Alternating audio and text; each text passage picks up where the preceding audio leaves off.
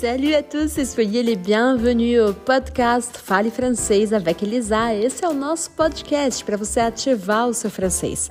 Afinal de contas, o francês já existe dentro de você, mesmo que você ache que está saindo do absoluto zero no idioma. E aqui, nesse podcast, você vai ter acesso a áudio 100% em francês, a material para começar do absoluto zero, como você disse que está começando, mas tudo isso para você falar francês com naturalidade e com confiança. Alors, c'est parti e bora descobrir esse universo da língua francesa. Eu sou Elisa Tuchon Fingerman, franco-brasileira e professora de francês há mais de 15 anos. Alors, on y va! Vamos lá!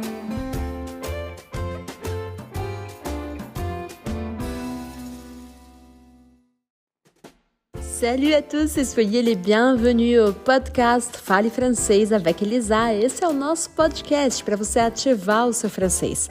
Afinal de contas, o francês já existe dentro de você, mesmo que você ache que está saindo do absoluto zero no idioma. E aqui, nesse podcast, você vai ter acesso a áudio 100% em francês, a material para começar do absoluto zero, como você disse que está começando, mas tudo isso para você falar francês com naturalidade e com confiança. Alors, c'est parti e bora descobrir esse universo da língua francesa.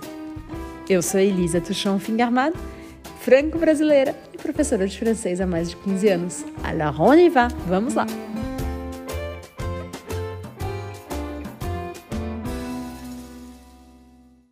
Alors, si vous êtes arrivés maintenant, nous sommes ici avec Adrienne, professeure de l'équipe du français actif. C'est un plaisir d'être ici avec elle et on découvre un petit peu son parcours, sa relation avec le français. Donc, si vous arrivez maintenant, vous pouvez écouter les autres épisodes. Mais c'est parti, on va continuer. Donc, dans tous les changements que le français t'a permis, quelles sont pour toi les, les questions, on pourrait dire, culturelles dans le sens, dans le grand sens de la culture, est-ce qu'il y a des, des, musiques, des habitudes culturelles, des habitudes culturelles liées aux arts, mais aussi aux habitudes de tous les jours qui ont transformé ta vie et que tu as, que tu as adopté dans ta vie? Ouais, je crois. Je crois que par exemple, ma façon de cuisiner a changé. J'ai une Mmh. perception différente par rapport à la gastronomie. Heu, bah, des ingrédients, des des des façons de préparer les les plats et tout, oui. Heu, quoi d'autre? Heu, je suis quel j'étais déjà, mais je suis quelqu'un de très ponctuel. J'arrive à l'heure tout le temps. Heu, c'est pas très une habitude brésilienne, je pense. C'est même Voilà. difficile, hein, de convivre. Moi, je mon mari qui est complètement brésilien est toujours en retard, toujours en retard. Entre nous, ça fait des des disputes, mais là, ça fait déjà on est ensemble, ça fait 12 ans. C'est énorme et même toute ma famille sait déjà qu'il est tout le temps en retard. Donc quand j'arrive avec une tête un peu par exemple, on va déjeuner chez mon père, on déjeune souvent chez lui et on et j'arrive avec une tête un peu renfermée comme ça. Mon père dit: «Mais tu sais pas qu'il est comme ça?» Oh il est toujours en retard. Ouais, moi, je suis jamais en retard. Au moins, j'essaie vraiment, c'est quelque chose que je tiens, à laquelle je tiens. Et puis après, heu, je pense aussi que peut-être moi, aujourd'hui, heu, je ne sais pas, j'ai une séparation plus forte des contextes formels et informels aussi, je dirais. Heu, j'ai changé un peu ma manière de parler le portugais, Mmh. en Alors parlant on va expliquer ça à quelqu'un qui commence le français maintenant, qui n'a peut-être pas très bien compris comment ça, une question de la formalité et l'informalité dans la langue. Comment ça se donne? J'ai une anecdote.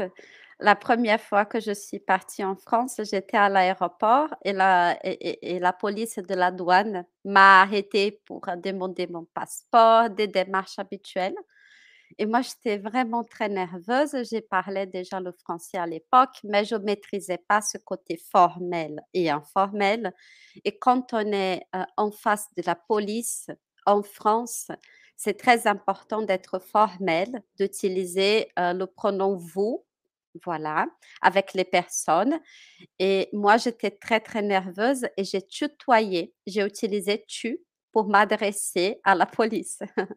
Voilà et et il a il a ri de moi. Heu, c'était Mmh. ça sa bah, sa comment on dit? Il a réagi comme ça, sa réaction.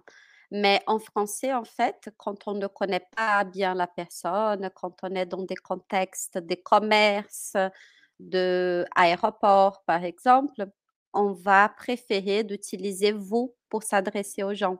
Utiliser aussi monsieur, madame, des choses comme ça et ça, je ne maîtrisais pas à l'époque. Je sais je sais pas, je pense que justement parce que le portugais est une langue très informelle Mmh et aujourd'hui, je sépare mieux les choses.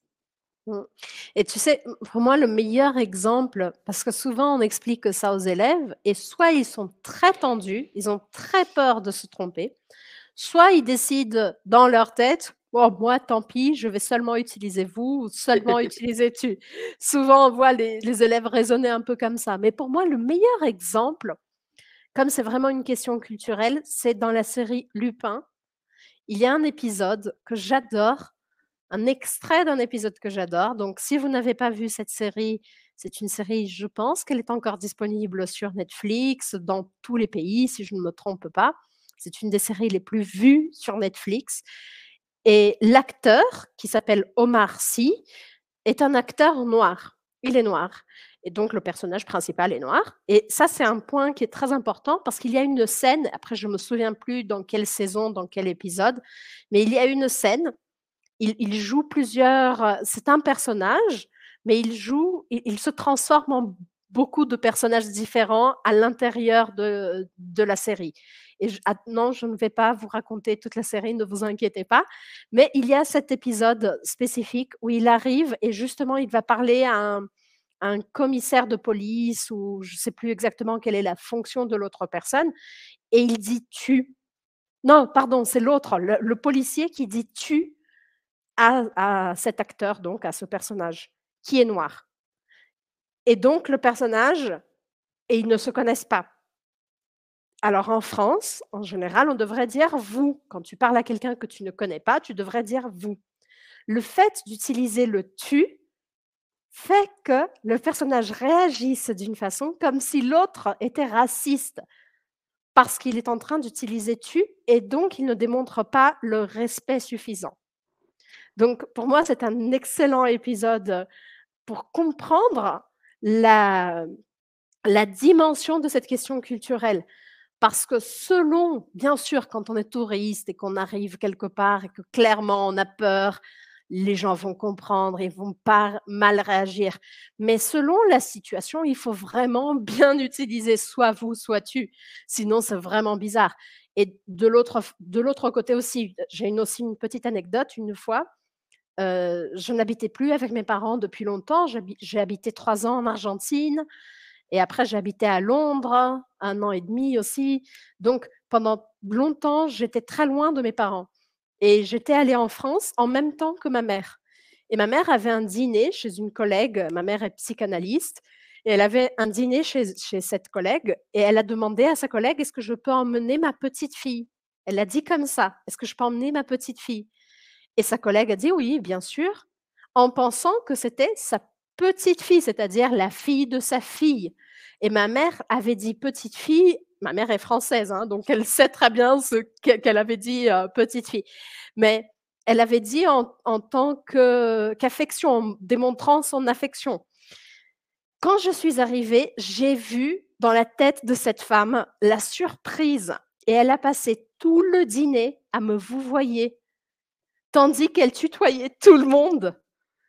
Ce qui pour moi marquait vraiment une relation de distance. J'avais déjà 20 ans, 21 ans, je sais plus ce qui pour moi marquait une relation de distance et de: «Je ne voulais pas que vous soyez là».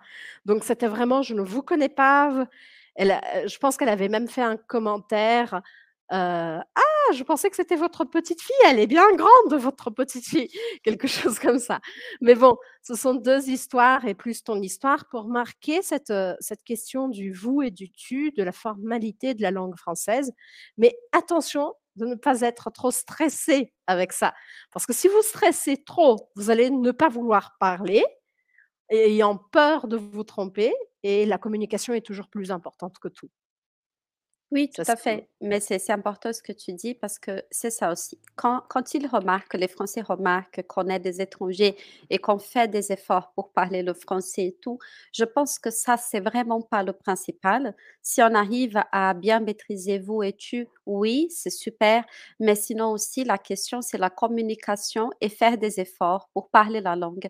Ils vont très bien nous comprendre, à la limite, ils vont faire comme le policier, il va rire.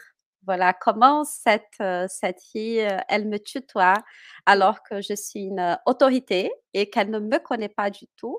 Elle a en fait, c'était de la naïveté de ma part et il a très bien compris. Il n'a ma il n'a pas du tout mal pris cette situation et c'était, bah, une situation rigolo et maintenant j'ai cette histoire à raconter. Mais c'est vrai que c'est différent, c'est un code social. C'est un code social, culturel français et je crois que c'est plus marquant en France, en Europe. Par exemple, au Canada, ça ça ne se passe pas comme ça, heu, où j'ai habité à La Réunion, c'est aussi moins fort. Voilà, mais avec, heu, surtout les plus âgés et dans les commerces, on va préférer d'utiliser vous. Mais c'est une question d'habitude. Super. Alors, dis-moi, est-ce que si on a des gens ici qui veulent parler français, qui veulent, améliorer leur français, quelles seraient pour toi les recommandations que tu leur donnerais de qu'est-ce qu'ils devraient faire? Ah, ils devraient, pratiquer. C'est ça, utiliser ce qu'ils savent pour aller plus loin.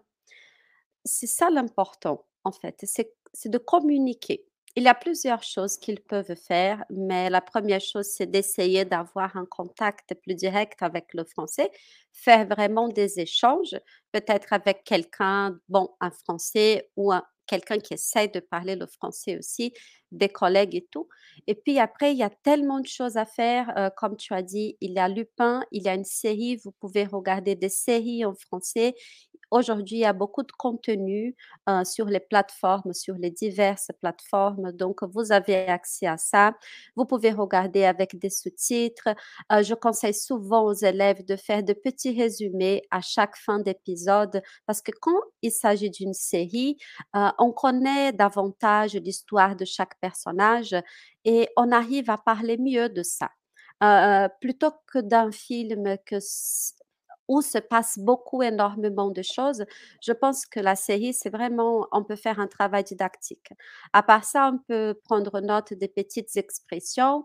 Heu, je dis souvent qu'il y a des expressions et des mots en français qu'on comprend on a l'impression de comprendre. On voit que les gens utilisent beaucoup, mais nous, on n'utilise pas parce qu'on n'est pas certain, certaine et tout. Donc c'est ce genre d'ex d'expressions qu'on doit prendre note, chercher en français la définition et se dire: «Bah, moi, je vais utiliser ça. Je vais Mmh. essayer d'utiliser, de mettre dans mes phrases. Si dans un premier temps, c'est pas très bien, c'est pas grave. C'est en essayant, heu, c'est en faisant des tentatives qu'on va comprendre surtout les choses qui ne sont pas dans notre langue maternelle». Voilà. Mmh mh. Donc il faut se mettre de défis, se mettre en action et se mettre de défis. On ne peut pas rester dans dans notre zone de confort, ça c'est très dangereux. Voilà. Donc si on parle déjà avec un certain vocabulaire et tout, il faut aller plus loin en voyant les collègues, en écoutant de la musique. J'aime aussi, heu, dire aux élèves de chanter, heu, dans le karaoké parce que, Mmh heu, mh. dans le moteur de recherche de Google, vous pouvez taper, par exemple, j'aime beaucoup Milor pour Mmh. ceux et celles qui ont du mal à prononcer le R, parce que je Mmh. pense qu'Édith Piaf a une très bonne diction, évidemment. Donc on tape Milor karaoké et on chante avec et je pense que ça aide beaucoup parce que ça va automatiser des phrases dans notre tête, ça va pratiquer la prononciation, la diction et j'ai un conseil aussi, il faut ouvrir la bouche, il faut articuler pour parler. Les gens ont peur d'articuler, ils ont peur de, bah, je ne sais pas. Il faut ouvrir la bouche pour parler, quand ça c'est très quand important. on parle une autre langue, il faut qu'on ouvre différemment la bouche que dans notre propre langue.